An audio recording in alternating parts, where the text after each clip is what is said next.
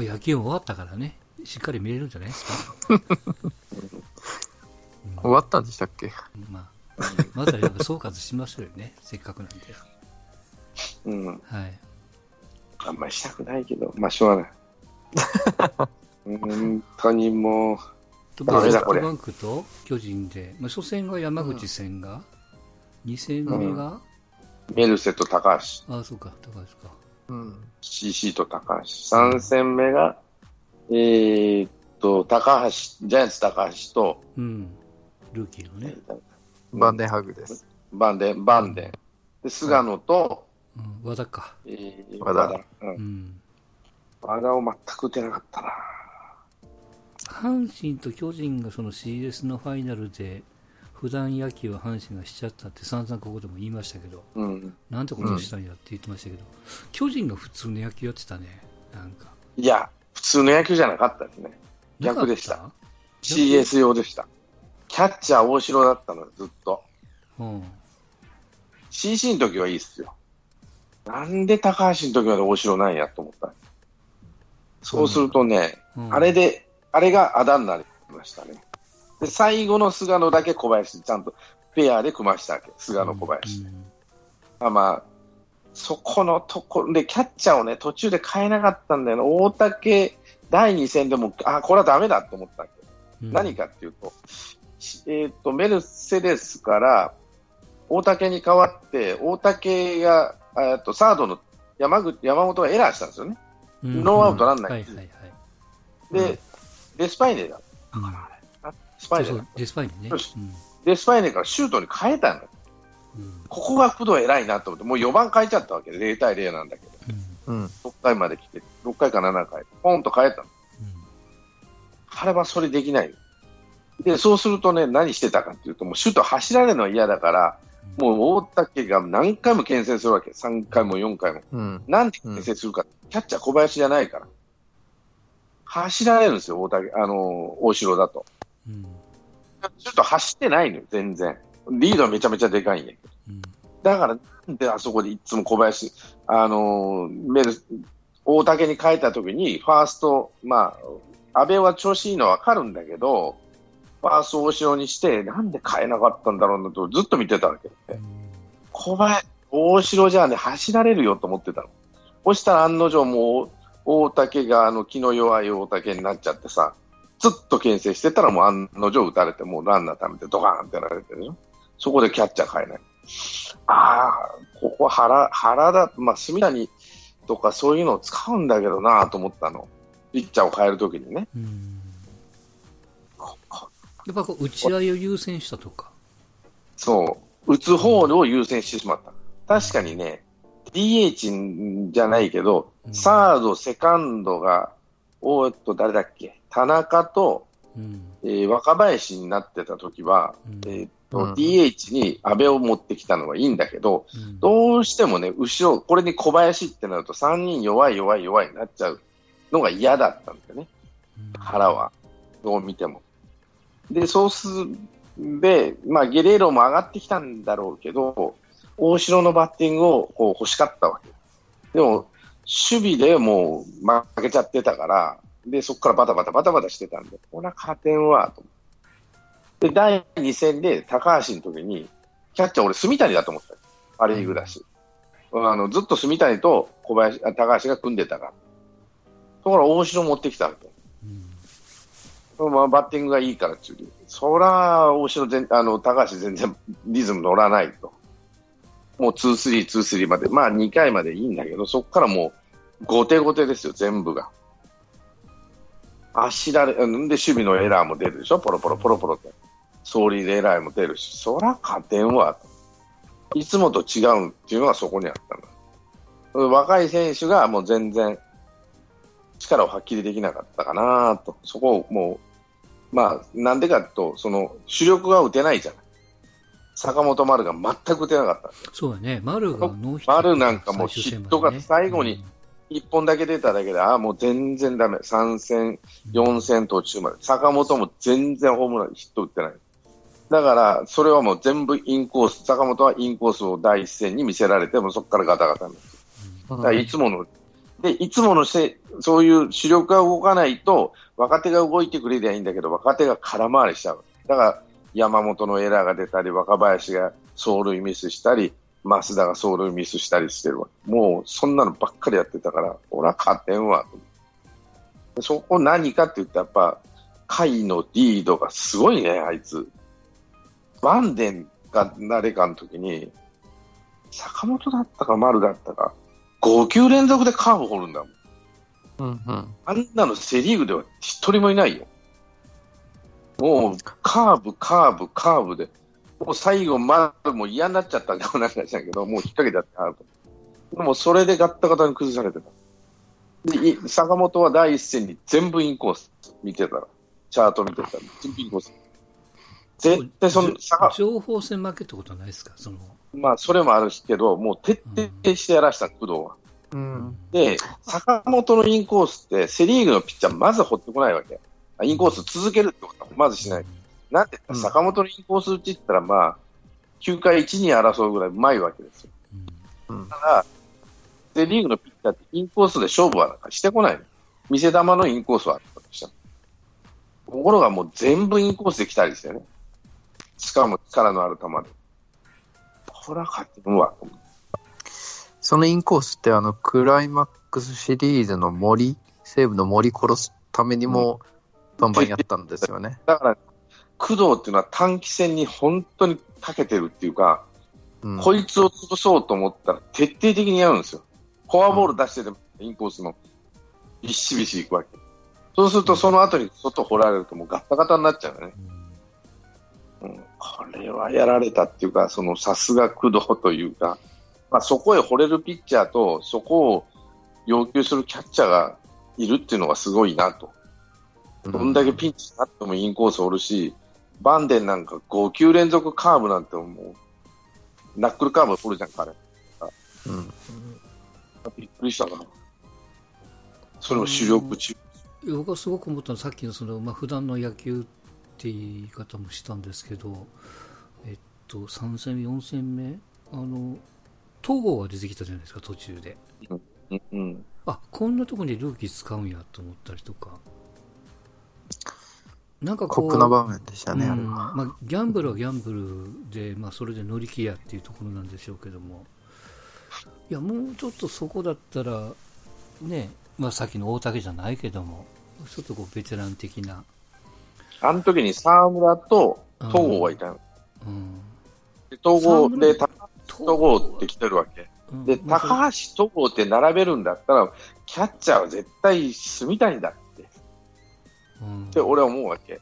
しかもパ・リーグをよく知ってるキャッチャーだから、うん大城じゃないよと思ってたわけね。うんリード面から考えても、その、若い選手をリードできるのは、やっぱり住谷住谷みたいなキャッチャーがリ、シーズン中はそういう組まし方してたじゃんって話なのね、俺は。だからシーズン中と違う野球をしだしたもんで、でなんでって打てないから、坂本と丸が。もう大城に打ってくれと。まあ確かに大城もヒット打っとったし、第一戦ホームランも打ってたんで、当たってるなっていうのは分からんでもない。で、安倍は使いたいんですよ、どうしても。え、それなん、なんでですか？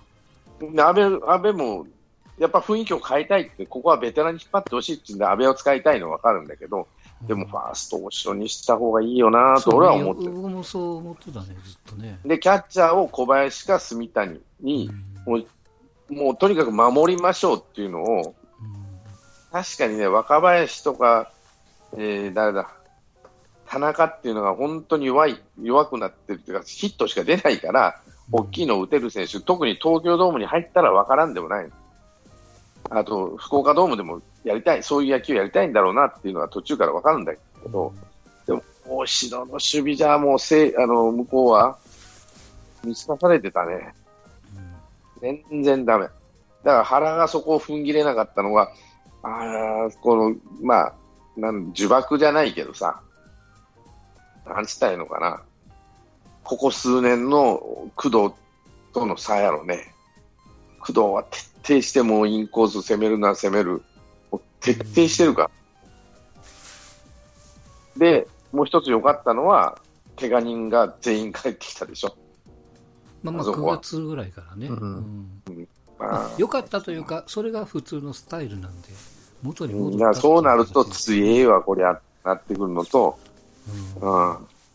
一人一人はね、そんなに強いなと思わないでしょ、松田にしてもさ、まあ、誰だ、柳田も全盛期ほどじゃねえ、あの、ぶっちぎりに強いわけじゃないんだけど、一番バッターも固定しねえしと思ってたんだけど、まあまあ、まず亀井が第一戦に潰されて、うんまあ、坂本もダメになってと、亀井を全然出さなかったでしょ、福岡ドームの時に。うんうん。あやられっぱなしやったな。で、動かなかった。腹って結構動くんですよ。その、やべえなと思った時は。うん動いたの、動かざざ、動かなかったので、あ、これは普段と違う野球ししだしたで、これはちょっとやばいなと思って。うん、なんかこう、まあ先手が打てない、まあさっきもね、お話出たかもなんか先先手が打てなかったですね、全然ね。だからその、さそうそうそう。だか成ら、功したかどうかは別にしてね。キャッチャーを、俺はキャッチャーがのさ、さて、キャッチャーが弱いのが出ちゃったなと思った。3試合も大し大3試合っていうか2試合から3試合を大城に任せるのはこれ、まあ、しメルセデスの時は常に組んでたからいいけども途中から変えろよと思ったのよね、俺は。大竹にば大竹に変わった時にね。でシュート出てきたらもうこれ絶対小林だと思った。走らせないよっていう意思表示もあるからそうなると、うん、あとはあれやね、その仮に走られたとしてもね安倍をスタメンに使ってたがためにこう代打の小粒感が否めないというか、だからその安倍に固執したのは、その坂本丸が打てなかったもんでね。うん。それが痛かったなと。だから小林を入れたくないと。大城に、まあ、出したいっていうのが出たんだろうなと思って。でもだから守備から乱れてきて、フォアボール出したり、エラーしたりっていうのが、もう、わまあ、若い選手が多いだけにそこで自分らがやらなっていうんで、ね、山本なんか2回もエラーしちゃってだ感じな時に使えなくなっちゃってる。多分あれ、下手すりゃ、うんダメかもしれない。あの、藤村みたいになっちゃうかもしれない。藤村日本シリーズでエラーして、そこからちょっとダメになっちゃったからね。うんまあ、どういう選手かわかんないけど、な今回はジャイアンまあ、ツのだからそのエラーについても表向きだけかもわかんないですけども、ね、若い子がエラーしていやいやチーム全体でカバーしていくとかね。そういうアナウンスをこう表向きにやってま裏ではどうしてるのか知らないですけども。いや、だからカバーできる選手がいないんですよ。いややっぱりそのなんていうの叱るところ主力が打ってないからそのなんか主力が打ってないと、うん、なんかうちらが打たなあかんってなった、から主力を潰されたらもうおしまいって感じになってくるんで、やっぱ経験不足の若い選手がこれからの選手になるんだろうなと思うし、うん、やっぱピッチャーの数が足らん、こっちは。切ってくるカードは向こうの方がいいピッチャーが多いから、うん。1枚、2枚足らないなっていうのは、とまあ、第4戦はもう中川とかデラロサとかいいカード、その勝ちゲームのピッチャーをカード切ってたんで、うんうん。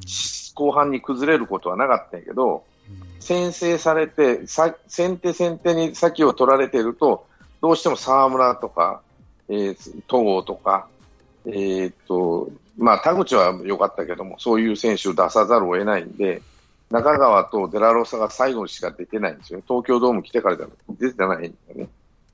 うん調子よなんかこう使い惜しみというかなんか、うん。うんだからその、どうし、で、カードを切り出すと、お互いにカードを切り出すと、モイネロでピシャーっと止められるわけよね、ジャイアンツはもう、それは。まあでもそれしか手はないもんね。やっぱりそういうところが、森は打てたんですよ、ジャイアンツ、意外と。森はそんなに怖くなかったと思う。最後はやられちゃったけど、むちゃくちゃすごいなっていうことなんだけど、モイネロだけは全然ダメだったね、ジャイアンツ。合わない。左のあんな速い球では。うんまあまあそんな原さんがやっぱ DH いるでとなんか言い出して言ってますね。うん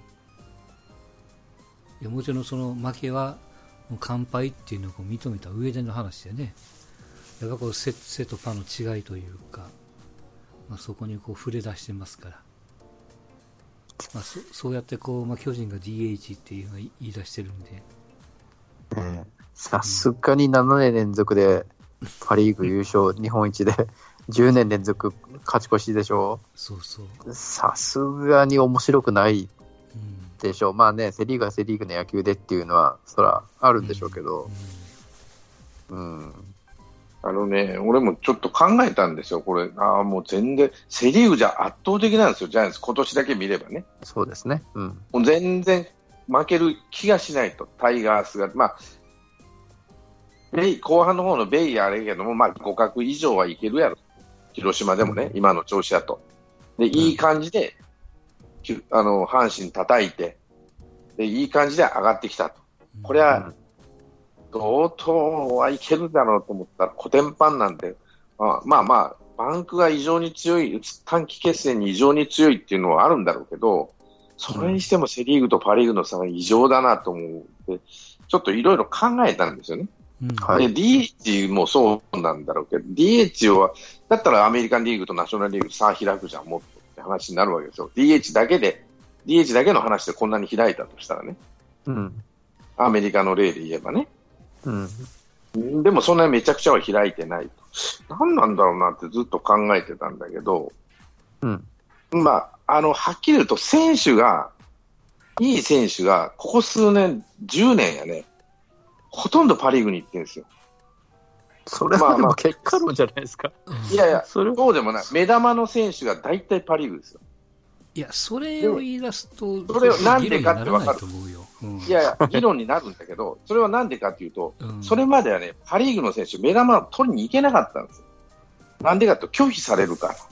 それいつの時代っても時から言ってます？20年ぐらい前のロッテなんてさ、20全然相手されなかったわけ。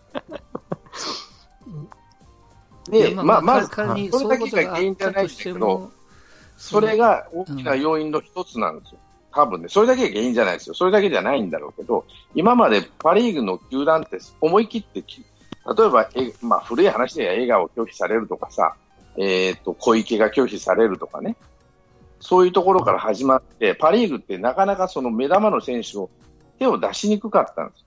それまでは。どうせ拒否されるの嫌だから。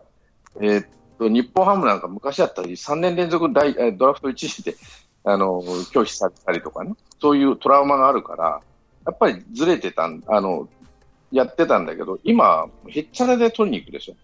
で、また、まあ、苦渋がいい悪いもあるんだろうけど、例えば今年の目玉やった奥川と佐々木やったら、やっぱ佐々木がパ・リーグ行ってるし、ずっと見てると、セリーグが、指名しないからじゃなですか。それそれだから、それが理由だって分かってるんだったら行かないといけないね。え例えば、いや、うん例えば、清宮だってそうです。まあまあ、あーものになってもなってないは別としてね、ダルビッシュ、マー君、松井、えー、誰だ、まあ、斎藤佑樹はちょっと置いといたとして、大体ずーっとその年の目玉っていうのはパ・リーグに傾向が多いんですよ。あの、その、苦順というより、まあ、その、くじもあるんだろうけどね。で、そうすると、セ・リーグは、まあまあ、小粒な選手の一本釣りみたいな感じで、阪神とかこ、まあ、あの、巨人は果敢に攻めて全然ダメなんだろうけど、えーうん。そういう傾向が逆になってきてるのが、もしかして影響あるのかな？パリで、パ・リーグの選手って、いや、僕はその選手のその質とか、いやその質あのねがいいのがパ・リーグに行ってるって言い出すと、あのね、里崎の本人、里崎が言ってたの、育成できてないチームは一つもない。育成できてるんです。どのチームも。ヤクルトも、巨人も、阪神も、広島も、横浜も、全部育成してるんで、できてるちゃんと。パ・リーグもちゃんと育成できてないってチームは一つもないんですよ。ちゃんと育成してるんです。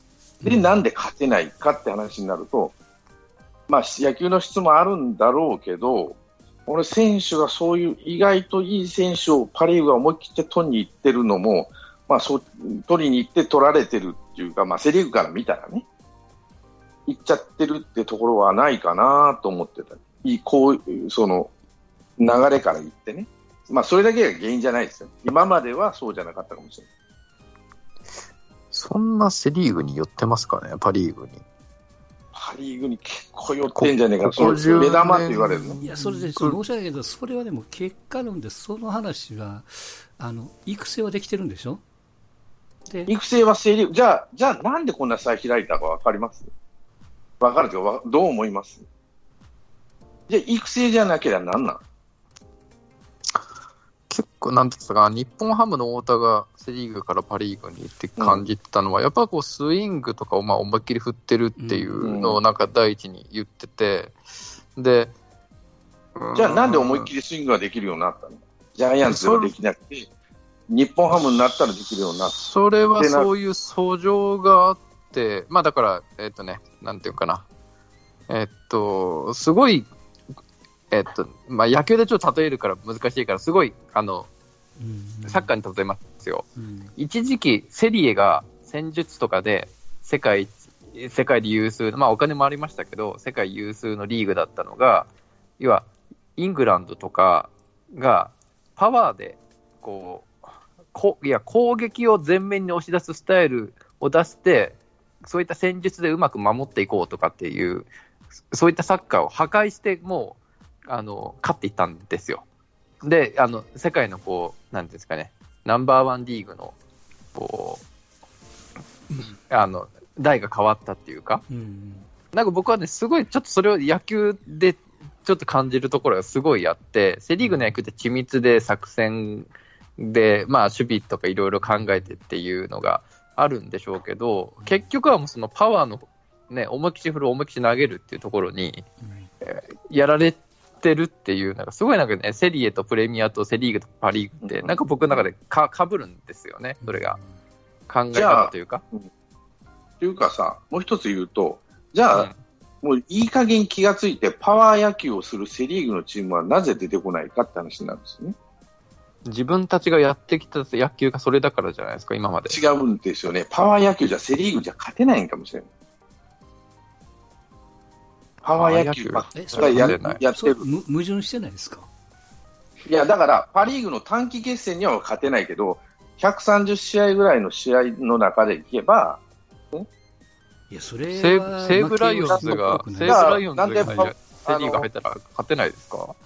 ライオンズがセ・リーグに入って優勝できるかっていうと、うーん、どうなんかなって思わない全然思わないです、じゃあ、なんでセ・リーグのチームはパワー野球をやろうと、まあ、パワー野球やってるとすれば、ヤクルトかな、あのどちらか。比較的その球場の狭いホームアドバンテージ持ってるところが、そういう野球に走りがちですよね、横浜にして。で、例えばパワー野球やってるのは、まあ、横浜であったり、ヤクルトであったり、うんセ・リーグで、比較的セ・リーグの中でも、やってるのはこの2チームやけど、この2チームって、まあ、ヤクルトは5年前に優勝したけど、うん。ベイスターズは20年間優勝してないんですよね。うん。で、じゃあ、ちまちました野球、スモールベースボール系の野球って言ったら、えっと、まあ、ジャイアンツはどっちかっていうとパワー野球に近かったのが腹になって、スモールベースボール化ちょっとずつしていったんだけど、うん典型的なのは、ドラゴンズは、スモールベースボールの時代の方が強かったんですよね、セ・リーグの中では。うんセリーグの中ではですね。うん。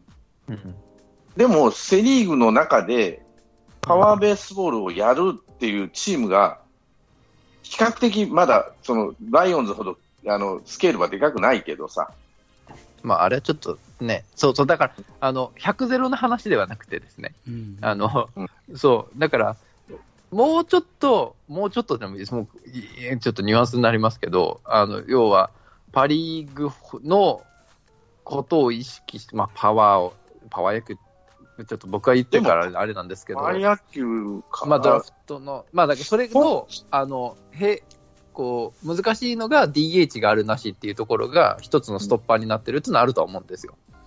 うん結局。自分たちは野球を変えられないっていう部分でですね。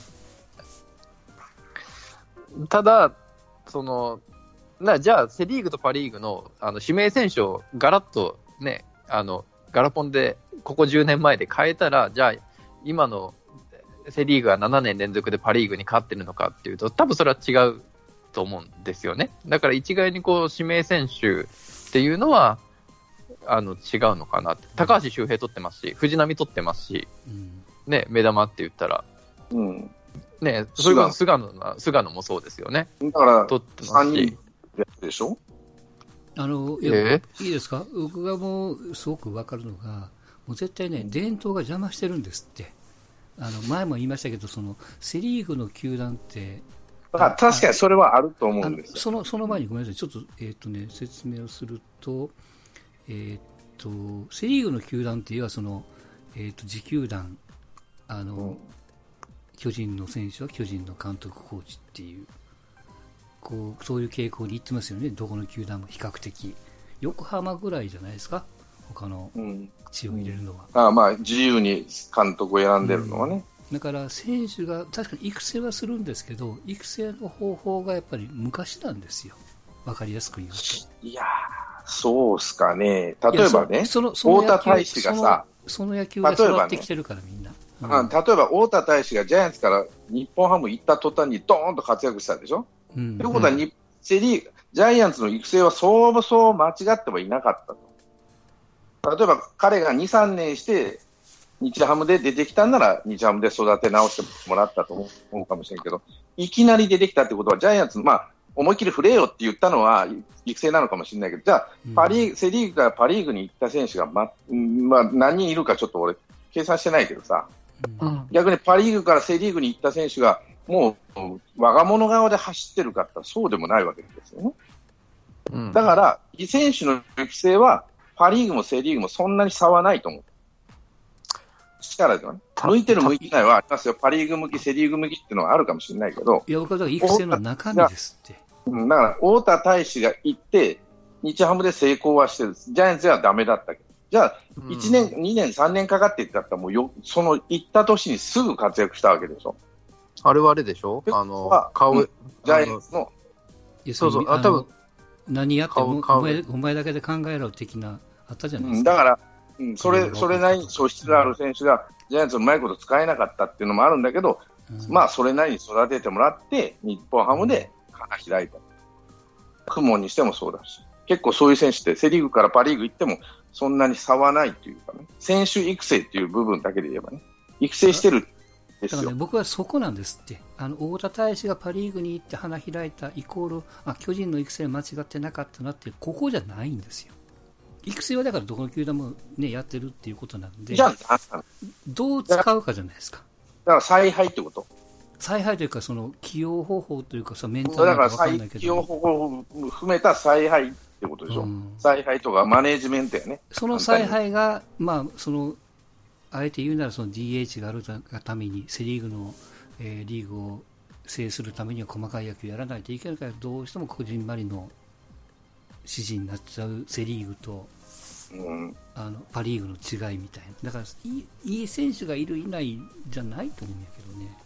だからまあ、こその、いい選手がいる、いないっていうよりも、まあ、それもある、俺はもう一つ大きいの、まあ、それも大きいと思ったのはあるんだけど、そのパワー野球が、じゃあ、パワー野球傾向のチームが、なぜか、ヤクルトとかベイスターズとかよりも、広島のがスモ、まあ、スモールベースボール、まあ、聖夜が出てきたり、丸が言ったけども、広島、うんのめちゃくちゃ、まあ、どちらかというと、はあの機動力野球の方ですよね、守備とか、ここ2年ぐらい、あのまあ、守備、その守り型の野球が強いって言われる。ところが短期決戦になってくると、どうしても広島も3年連続勝てないとかね、ジャイアンツもめちゃくちゃやられちゃった。だから圧倒的に、じゃあパワー野球のチームはセ・リーグで勝てるか、ライオンが来たら勝てるかって言ったら、俺は勝てないんじゃないかなと思う。それは DH があるなし、DH があるなしもあるかもしれないけど、じゃあ DH なしの、えー、9人野球で広島が来て勝てるか、あ西武が来て勝てる、うん、無理なんじゃないかもしれない。だそういう野球って短期決戦とか、1試合、2試合やるだけやったら勝てないっていうなるかもしれない。ただ、D、そのさっき一番最初に言ったように、アメリカの例を挙げると、一概にもう DH あるなしって明らかですよと、どこでもっていうもんでもないでしょ。インターリー。グとか逆逆にじゃあなんでなんでこんな負けてんですか？うん。逆に。選手、選手だけじゃないってなったら、だから、だからもう全部、全部、いろんな理由、だから一つや二つじゃないんじゃない？例えば、球場だけじゃない、うん。球場もあれば、その選手起用もあれば、例えば球場の大きさとか狭いとか広いとか、えー、あと、まあ、バックボーンですよね、球場。球団の、さっき言った伝統の球団が多いから、えーっと、なんだろうな、OB ばっか使いたがるとかね。うん。うん、でも、せまあ、例えばソフトバンクとか、今強い、あの調子のいい、なんだろうな。ロあロッテじゃねえな、日ハム、日ハム、でもせ2年連続優勝してる西武って結構西武ライオンズの OB ばっか使ってんだけどね、いやその OB はいろんなとこ行ってるコーチもんですよ。セ監督。うん。うんだからそのだ、それはどこの球団でも一緒ですよ。ジャイアンツだって、一時のジャイアンツもいろんなとこ行ってるんですよ。最近も行かなくなったけどね。うやっぱん。こう、僕はもうで伝辻さんの名のもとにその凝り固まってる、そのセリーグの野球っていう頭が外れない限りは厳しいんじゃないですか？伝統って何なんですか？その伝統って何なんですか？いや要するにあの他の球具団に血を入れるっていうことですよ。うんうん例えば、ドラゴンズって結構他の球団の血入れてますよ。でも、ぜ例えば森さんなんてドラゴンズの人じゃなかったじゃん。伊藤を連れてきたいとか、まあ、与田は監督としているけど、うん、だか例えば落合が違った野球ができたんじゃないですか？うんでもそんなに強くないじゃん。まあ来年は分かんないですけどね。うん。どでベ、ベイスターズなんてここ数年か、もう海洋色なんか全然ないし、TBS 色もないんだけど、じゃあ強いですかって話になる。広島なんかゴリゴリの、ね、真っ赤な人ばっかり並んでるじゃん。ジャイアンツもそうなる。えごめんなさい、ストーンさんの強い弱いっていうのは、どこが基準なんですか？パ・リーグに勝てる、勝てないっていう意味ですか？勝ってない。いや、違う違う。セリーグの中で勝ってるか勝ってないか。だってセリーグ優勝しないと日本シリーズにも出られないじゃん。じゃあ、ね、横浜がええ出たらえーソフソフトバンクに勝てるの？って話まあだから俺が言ってるその伝統に凝り固まってるっていう凝り固まってないチームだってあるじゃないっていうわけ。例えば OB ばっか重用しやがってと思うかもしれないけど最近のドラゴンズって OB はあんまり重用しなくなったんだけどねって話。でもなかなか勝てないよね。まあ、その、どこを見て勝てるか勝てないかっていう発展途上じゃないんいやいやですかそんなことないですか？いや発展途上だって森さん何年やったえ森さん監督やってる三年以上やってます。ぐらいでしょ？2年か3年、ね、2年か、うん。でこれで余談になって3年目でしょ、でベイスターズって、えーっと DNA になって何年？なの ?6 年 ?DNA になってもう10年ぐらいじゃないですか ?10 年も経ってない ?10 年になってない、う10ん、まだ優勝1回もしてないけど、まあ、あの TBS 時代、暗黒時代よりはまあ全然いいけど、だからそうすると、かセ・リーグ野球って、ああいう野球しないとセ・リーグでは勝てないんだろうなっていう気はするわけ。あじゃあちょっと質問というか、ちょっと方向を変えると、じゃあ巨人がソフトバンクに勝つにはどういう野球をしたらいいんですか？もうソフトバンクに勝とうとするって、セ・リーグの、いや巨人じゃなくてもいいけど、セ・リーグのチームが、ね、6球団が、6球団どこでもいいや、うん。逆にあのジャイアンツがもう足らないのは、もう明らかにまあいろんなことが足らん足らなさすぎたんだけど、見てるとね、うんソフトバンクに勝とうと思えば。うんまあ、ああのい、やあのさっき西武みたいなセセリーグではぶっちぎりに勝てたって言われたじゃないですか。うん、らセリーグでは勝てるんですよ、今の戦力で。うん、でもそれがソフトバンクには、まあ、運悪く4連敗で通じなかったと。うことは通じなかったということは足らないものがあったという。ことだと思うからこの話の流れになってると思うんですけど、じゃどこが足らなかったのか、どこが選手層を厚くするしか方法がないかなと思ってたね。